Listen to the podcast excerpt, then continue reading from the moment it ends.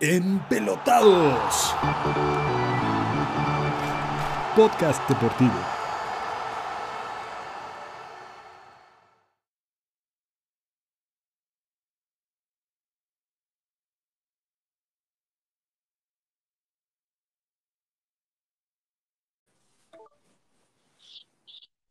Hola, ¿qué tal? ¿Cómo están?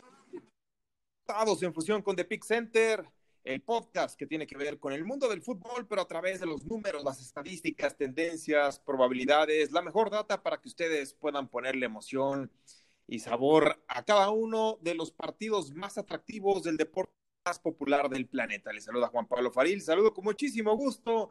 Sebastián Cortés, ¿cómo estás, Sebas? Muy bien, ¿y tú, Juanpa? Pues contento porque nos fue bastante bien el podcast del fin de semana.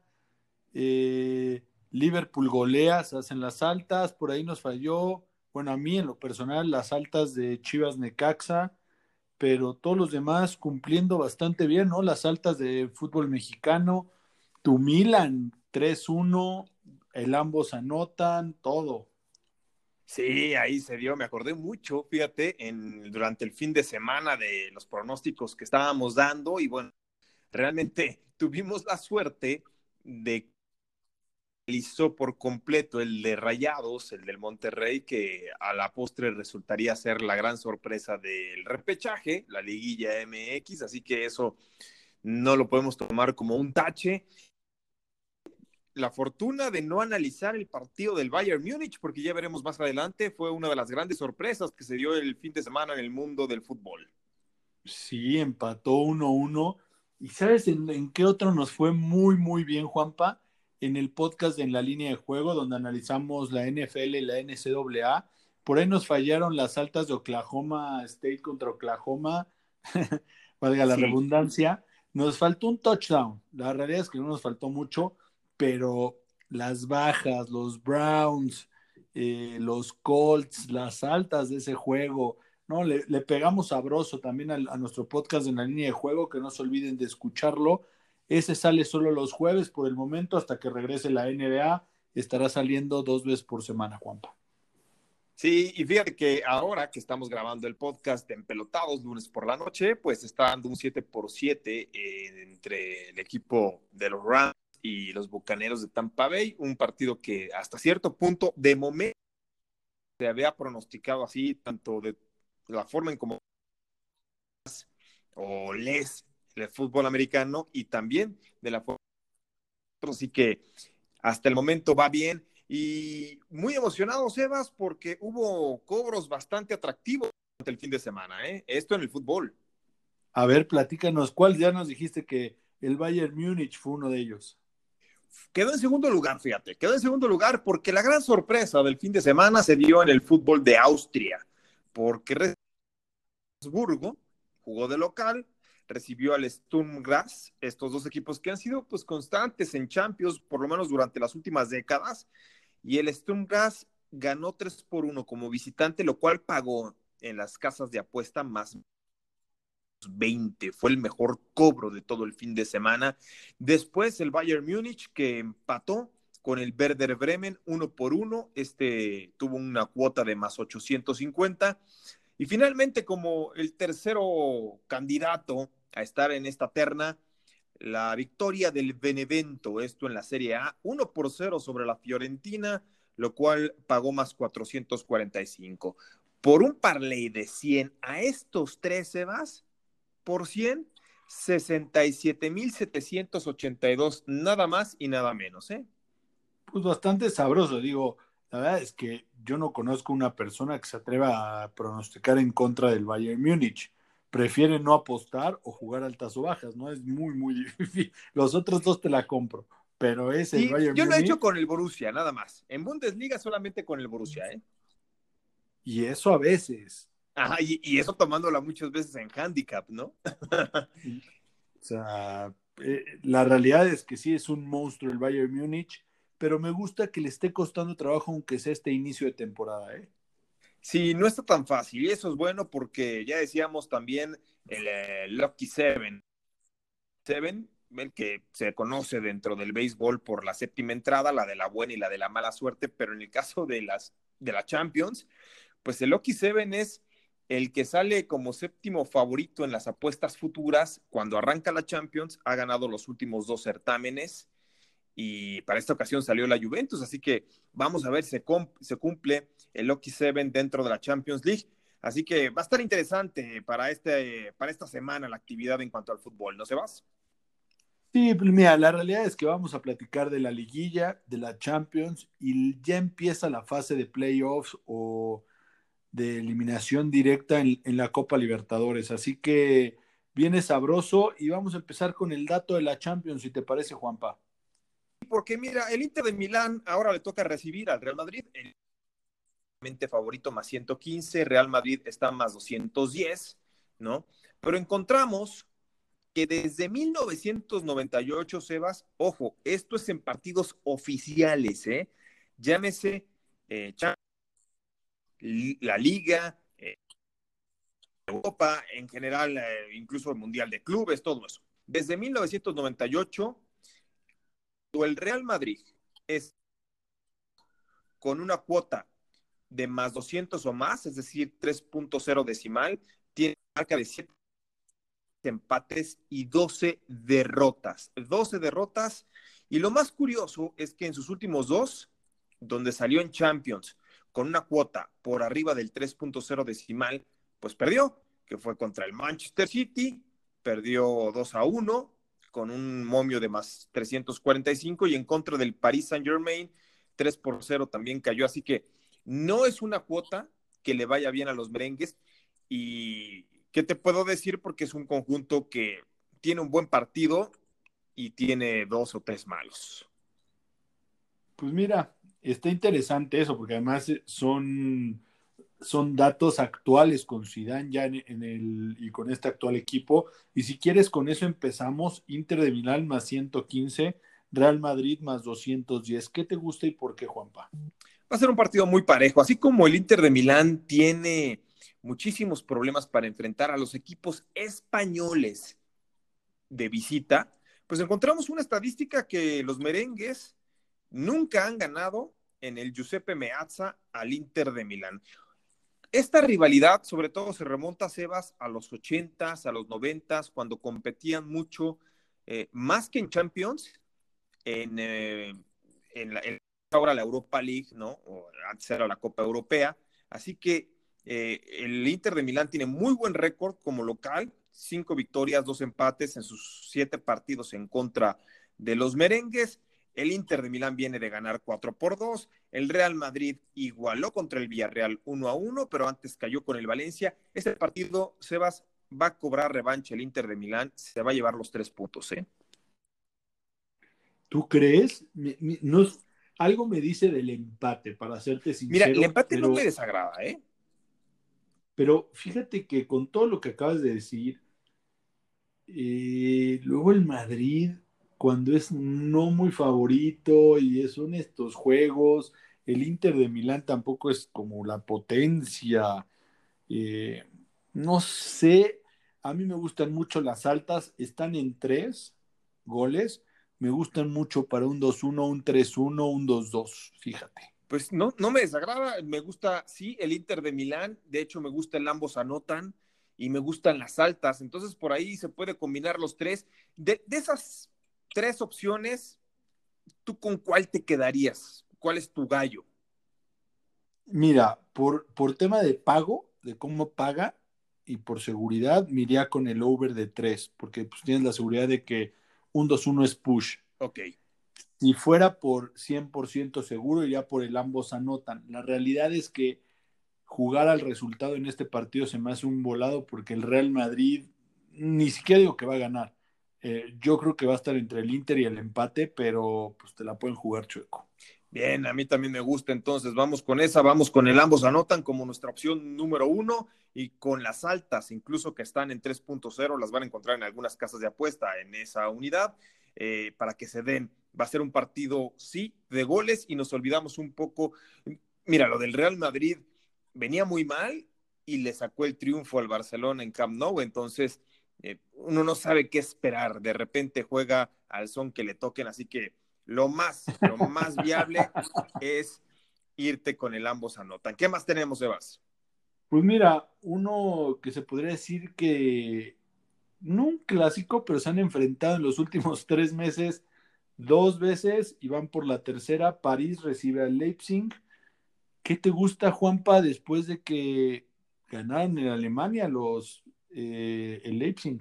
Sí, el Leipzig que es un equipo relativamente nuevo que saltó a la fama, digamos, a partir del 2015. Por eso es que el antecedente histórico con este conjunto no funciona para nada. ¿sí? Es un equipo eh, al cual se le ha invertido muchísimo dinero en Alemania durante los últimos años, por eso ha sido protagonista tanto en la Bundesliga como equipo secundario, digamos, no, no le va a pelear de tú a tú al Bayern Múnich ni al Borussia, pero va a estar en zonas de Champions. Y por el otro lado, el Paris Saint Germain, que el Paris Saint Germain desgraciadamente viene de perder 3 por 2 en contra del Mónaco, ¿no? Que una voltereta. Sí, y, y, un partido en el cual salió favorito menos 160. Algo que llama mucho la atención del PSG es que ha perdido tres de sus últimos siete partidos. Se le ha combinado las lesiones, los múltiples, pero cuando decimos múltiples son múltiples casos de COVID, ¿sí? Donde llegó a tener medio equipo dando positivo.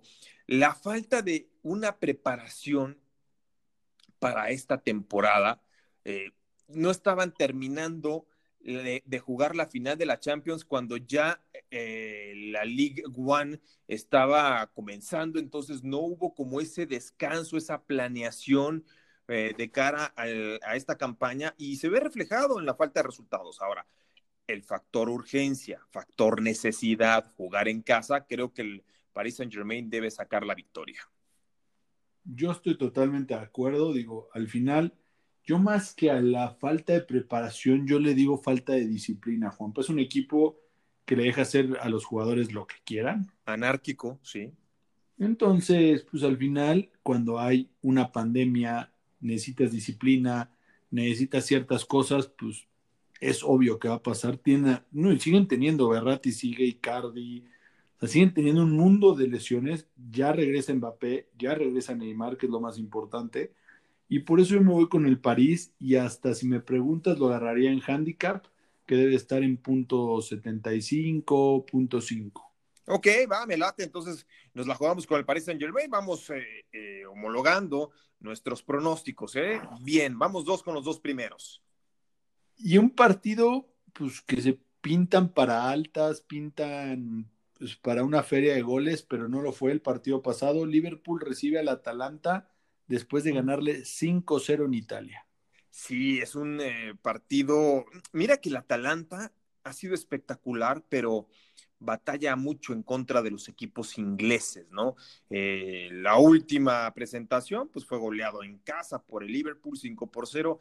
Antes también fue goleado 5 por 1 en contra del Manchester City.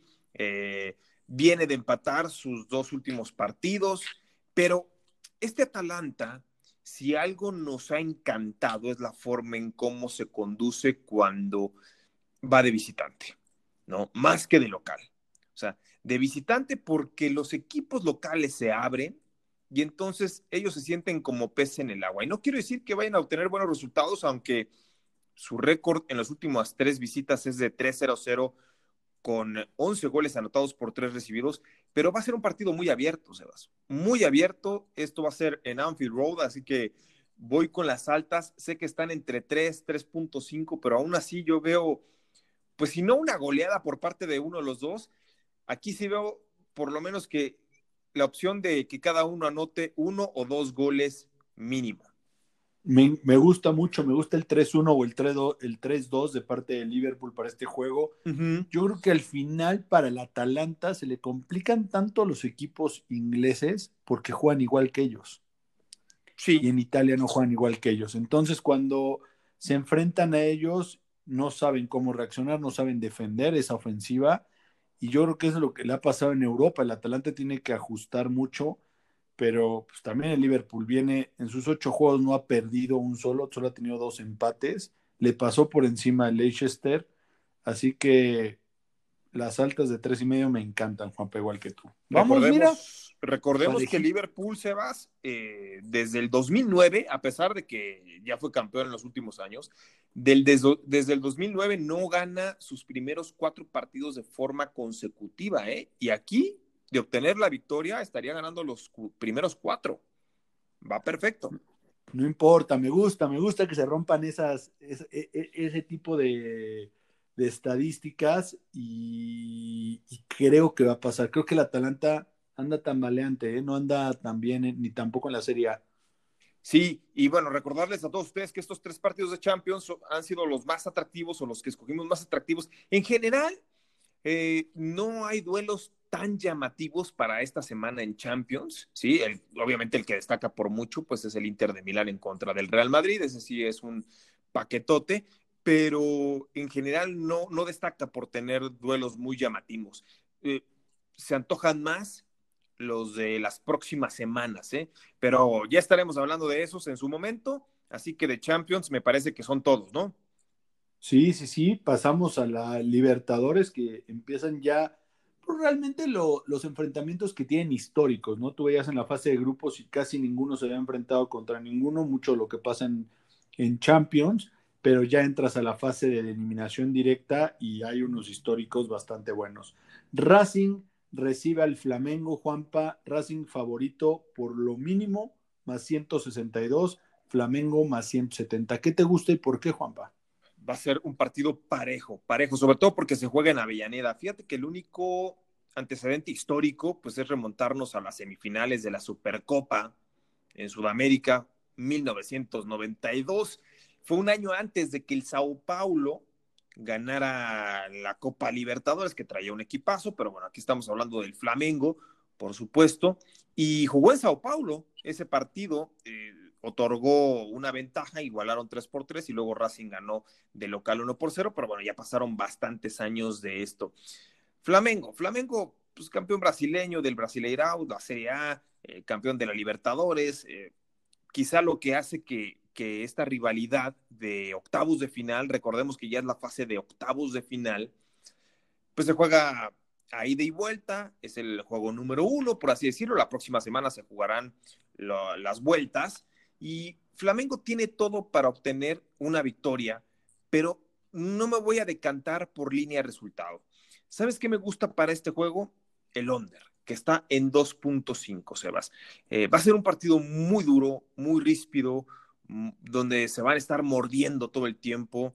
Y algo que tenemos, eh, debemos tomar en cuenta, Sebas, es la situación de los equipos argentinos. Mientras que los brasileños ya están encaminados en su Brasileirao, pues Argentina se ha tomado más en serio el tema de la pandemia. Ellos suspendieron definitivamente su torneo local y ha comenzado a tomar ritmo el fútbol argentino pero con el torneo de Copa, ¿no? O sea, no, es, no están jugando actualmente la liga y se juega, tú bien lo sabes, de manera distinta, con una forma de intensidad muy diferente. Así que me gusta el under de 2.5. ¿Tú?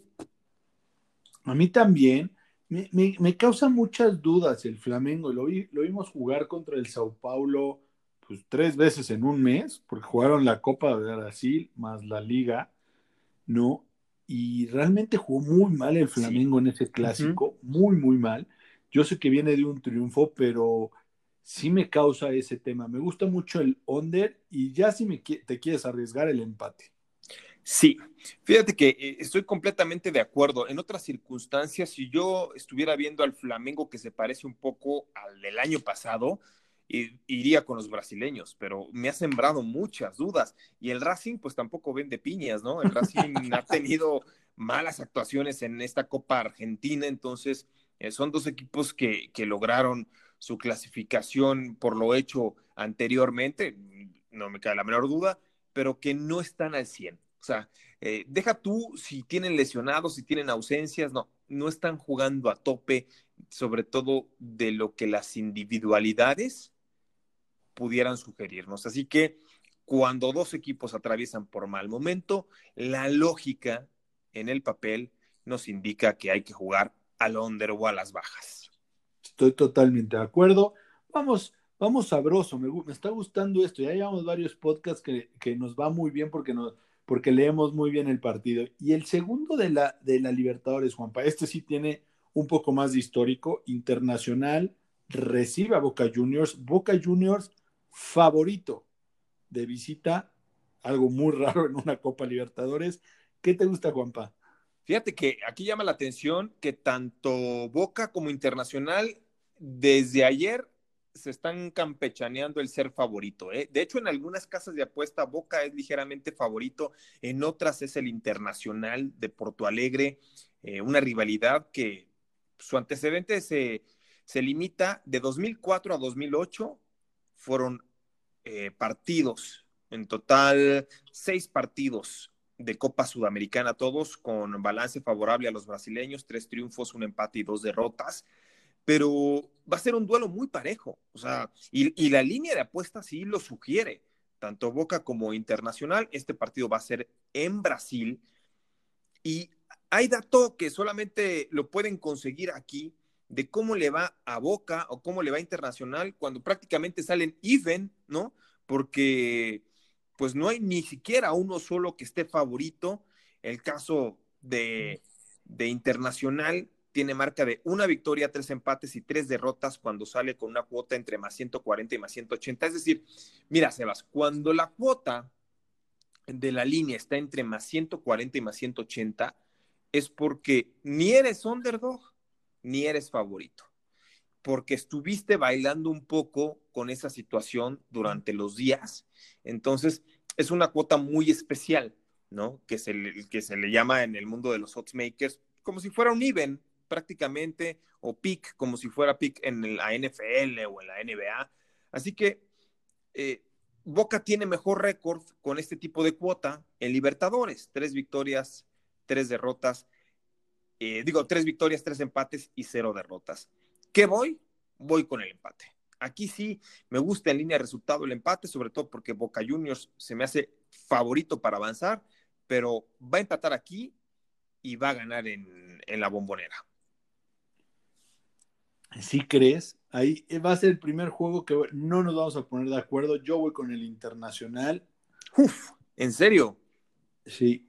Y, y, la simple razón es la localía internacional acumula 16 juegos ganados, 4 empatados y 1 perdido en sus últimos 20 en Copa Libertadores de local. Bueno, eh, eso, también eh, tiene mucho que ver, ¿eh?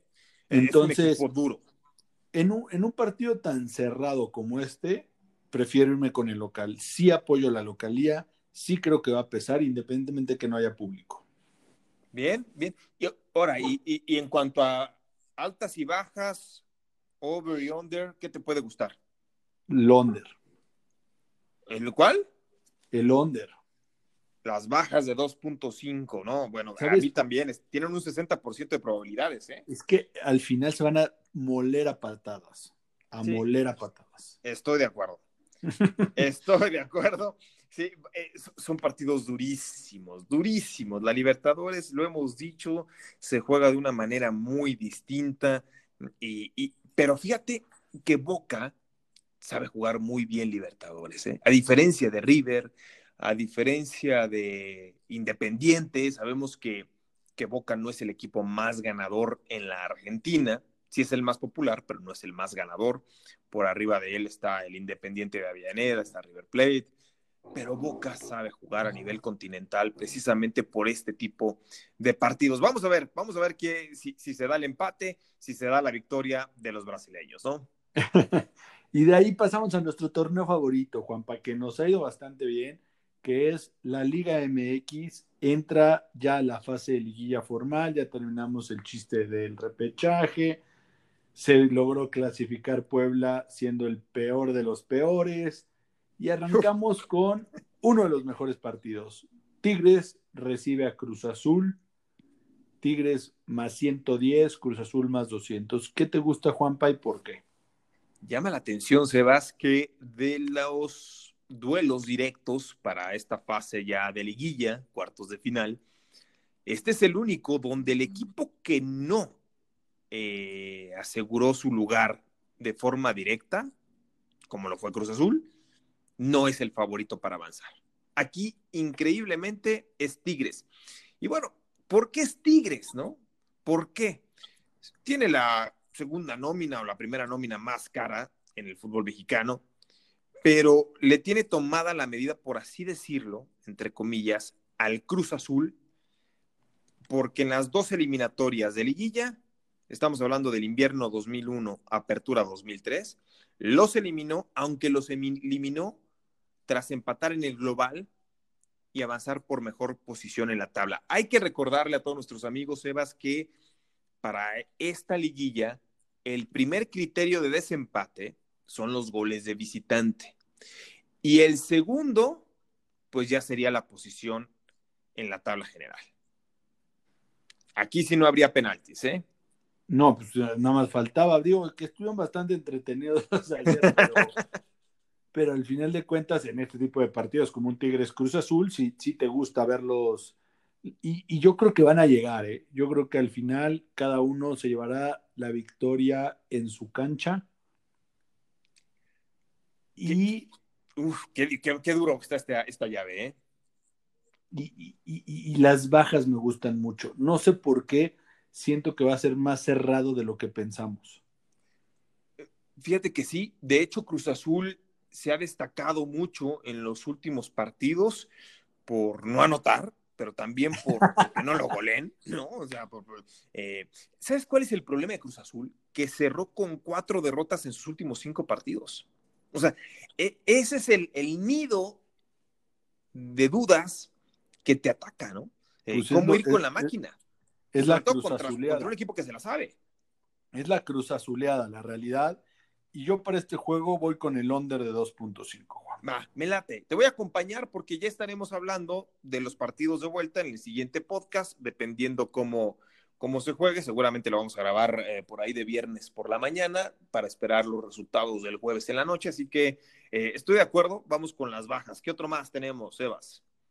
Pues mira, uno que creo que al final es el más disparejo. Puebla recibe a León.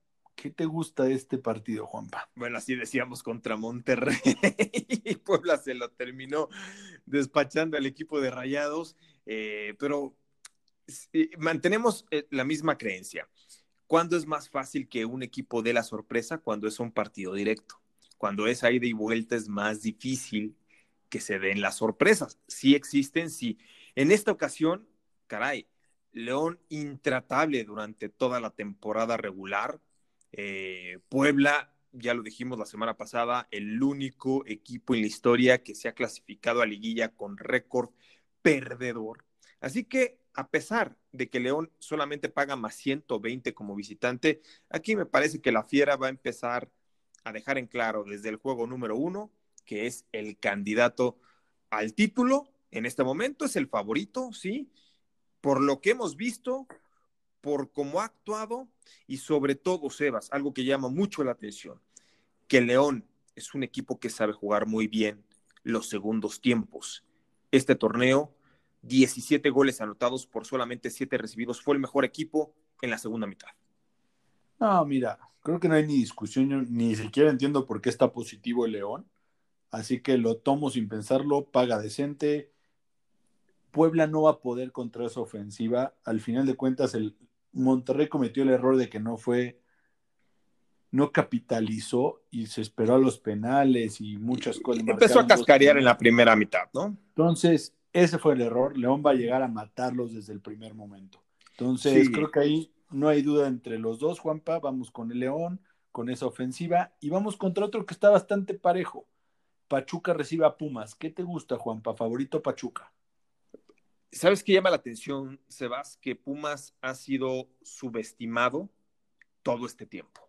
Es increíble cómo Pumas, como visitante este torneo, marca de tres victorias, cuatro empates y solamente una derrota. Pero solamente en uno de esos ocho partidos fue favorito en las apuestas. Y eso que fue contra Atlas y con una cuota de más 155. Es decir, a Pumas se le ha hecho todo el tiempo de menos, ¿no? Y ha sacado bien el resultado. Ahora, ¿qué encontramos? Que por el otro lado Pachuca como local no ganó en sus últimos cuatro partidos. Aquí voy con el empate en línea resultado. Eh, no me gusta tanto el under, me gustaría más el over, me decanto más con el over, pero tú sabes que el over con el, eh, el empate no se llevan de la mano, así que me gusta más el empate. ¿Tú? A mí me gusta Pachuca. Ah, para No llevarse el juego de ida. Me, me gusta, sí, para el Jodia me gusta mucho Pachuca. Yo sé que está menos 112, pero al final siento que a Pumas le falta eso. Le falta algo de fútbol. No sé si vaya a regresar Talavera, creo que no han dicho. Me parece que no, ¿eh? Pero si no, es la per- eh, están perdiendo su mejor jugador y creo que ya en una fase de liguilla ya pesa, no es, una, no no es un tema. Entonces, yo voy con Pachuca por este juego, Juanpa. Venga, pues ahí, ahí sí no nos ponemos de acuerdo. Yo voy con el empate porque ya decíamos, Pumas juega bien como visitante cuando no se espera que lo haga. Y Pachuca, a pesar de que ha salido favorito como local, pues no ha ganado en sus últimas cuatro presentaciones en el Estadio Hidalgo. Va, va- va a estar interesante, pero si quieres pasamos al partido más interesante de la semana en la Liga MX, del cual tienes un dato bastante interesante que es el clásico de clásicos en liguilla. Sí, el clásico de clásicos, Chivas América, América Chivas, en este caso va a ser el Guadalajara como local. Y por eso es con- encontramos que Chivas aparece en la mayoría de las casas de apuesta más 150, América ligero, pero ligero favorito más 140, el empate más 240. En otras, en otros casinos, el favorito ligeramente es Chivas, entonces la misma situación que encontramos con Boca, ¿no? Nada para nadie, es un even prácticamente, donde no hay favorito. ¿Por qué? Porque Chivas es local. Y algo muy importante es que desde el 2006, cuando en Liga MX Chivas no es favorito ni underdog, como en esta ocasión, con una cuota entre más 130, más 170, tiene marca de 32 victorias, 29 empates, 29 derrotas. Una efectividad en cuanto a puntos del 46% que se denomina baja. Baja para un equipo grande. O sea, un equipo grande, cuando sale con este tipo de cuota, y me estoy refiriendo a Boca Juniors, Real Madrid, Juventus, el que tú me pongas equipo grande, siempre debe estar arriba del 50% en cuanto a puntos obtenidos de efectividad. Chivas está en 46%. Misma situación con América cuando sale ni favorito ni underdog, pero aquí el, el récord de las Águilas en la misma cantidad de juegos es mucho mejor. 42 ganados, 26 empates, 22 perdidos, una efectividad del 56% de puntos obtenidos sobre puntos disputados. Así que eh, América, ¿esto en qué se resume, Sebas? Que sabe jugar mejor cuando las condiciones de las estadísticas y tendencias los colocan en paridad absoluta ante su rival, a diferencia de Chivas. Sí, y estoy de acuerdo en, esa. Digo, tiene muchos empates Chivas, también tiene más empates, entonces no, no, no se me hace que esté tan mal, pero pues no sabría, hay que decirte. Yo tengo un dato que al final de cuentas lo leí hace rato en internet, que me sorprendió mucho. ¿Sabías que Chivas solo ha ganado dos series en liguilla de 12 enfrentamientos contra el América? Sí, sí, sí, sí. Yo no sabía eso y, y- y- y, pues ahí eh, hay algo interesante. Digo, al final de cuentas no va a afectar en mi, en mi pick de este juego, pero eh, está interesante ese tema para las Chivas que no saben jugar liguillas contra el América. Hay una paternidad absoluta de las Águilas, fíjate, obviamente nos remontamos a la final del siglo que se dio en la 83-84, cuando el América gana 5 por 3 en el global, cuando Héctor Miguel Celada detiene un penalti y bueno, se corona en el Estadio Azteca, pero también tomemos en cuenta que aparte de lo que tú dices, que solamente América ha ganado o ha perdido 2 por 10 victorias sobre Chivas en liguilla, eh, las Águilas eliminaron al Chiverío en los últimos tres eh, partidos de eliminación, digamos, ¿no? De la fiesta grande, que fue en el clausura 2007 por 2 a 0, en el clausura 2016 por 2 a 1 y en el apertura 2016 por 2 a 1, todo esto en el global. De hecho, cinco de esos seis partidos fueron de bajas, o sea, fueron partidos muy apretados de 1 por 0. Sin embargo, la diferencia que notamos Uh, eh, que contrasta, por ejemplo, con la rivalidad de Tigres Cruz Azul, es que en el otro, por ejemplo, en Tigres, eliminó a Cruz Azul por mejor diferencia de goles, o mejor dicho, por mejor posición en la tabla. Aquí el América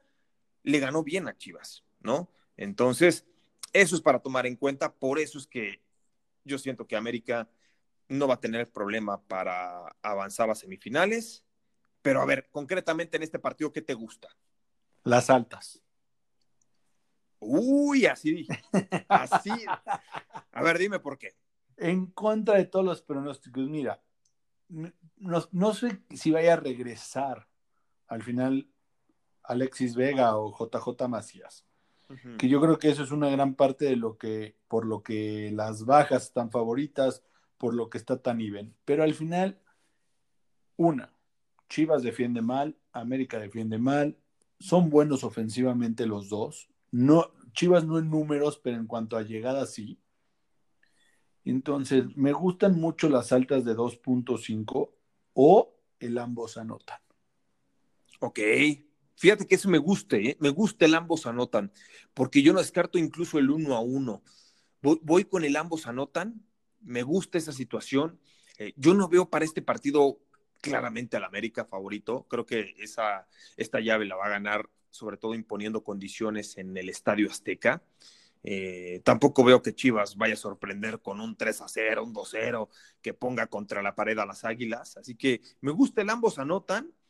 Y algo para llamar la atención, si ustedes quieren pronosticar en vivo, es, es, algo que es de, de notarse. Fíjate, América tiene su mejor periodo de tiempo entre el minuto 46 y el 60. Es decir, ya en el segundo tiempo, cuando salen del descanso, ocho goles anotados por tres recibidos. Y Chivas, su peor lapso es precisamente entre el minuto 46 y el 75, esto de tiempo corrido, con cinco goles anotados por siete recibidos. ¿Esto en qué se traduce, Sebas? Sobre todo en los ajustes que haces en el vestidor. Chivas no es un equipo que aproveche el descanso para realizar los cambios, para ejecutar modificaciones y llevarlas al cabo. América sí, América sí corrige.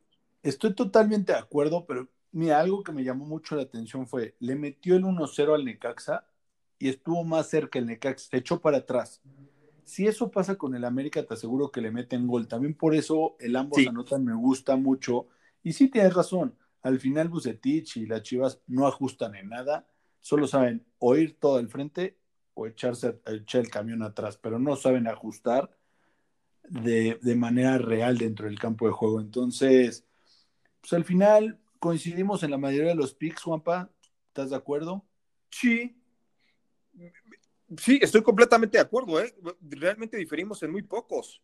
Digo, hoy analizamos Champions, analizamos Copa Libertadores, ya no nos metimos con la Europa League, eran muchos partidos por, darle prioridad a la liguilla, así que, ¿te parece si nos vamos con nuestro all-in? Por favor, dímelo. Venga, mira, voy con el ambos anotan del Chivas América. Esto nos vamos a ir con la liguilla. Luego, voy con el empate de Pachuca Pumas. Me voy con que León gana de visita a Puebla, que está positivo. Y para el duelo de Tigres, de Tigres Cruz Azul, hijo, yo creo que yo creo que Tigres se va a llevar la victoria, va a sacar los tres puntos en contra de la máquina. Me gusta tu Oli. te voy a copiar. El Chivas, América, ambos anotan. Venga. Te voy a, copiar el León en, línea positiva. Pero en el tercero me voy a ir por el empate del Racing contra el Flamengo. Ah, pues es muy buena, así que ustedes ya lo saben, pueden pronosticar a la Copa Libertadores, a la Champions, a la liguilla y ya estaremos escuchándonos el viernes, seguramente viernes, para grabar en pelotados ya con el resultado de los juegos de ida de esta fase de cuartos de final y también ya con en la línea de juego todo el previo de la NFL, tomando en cuenta que pues no vamos a analizar los tres partidos del Día de Acción de Gracias, que es este jueves en la Unión Americana. Pero seguramente sí tendremos video en la fanpage de Tipster Club. ¿Estás de acuerdo, Juanpa? Ah, estamos de acuerdo. Ahí vamos a estar analizando seguramente también tanto los días de acción de gracias como la liguilla. Que estés muy bien, Juanpa. Nos vemos el viernes. Nos escuchamos el próximo viernes.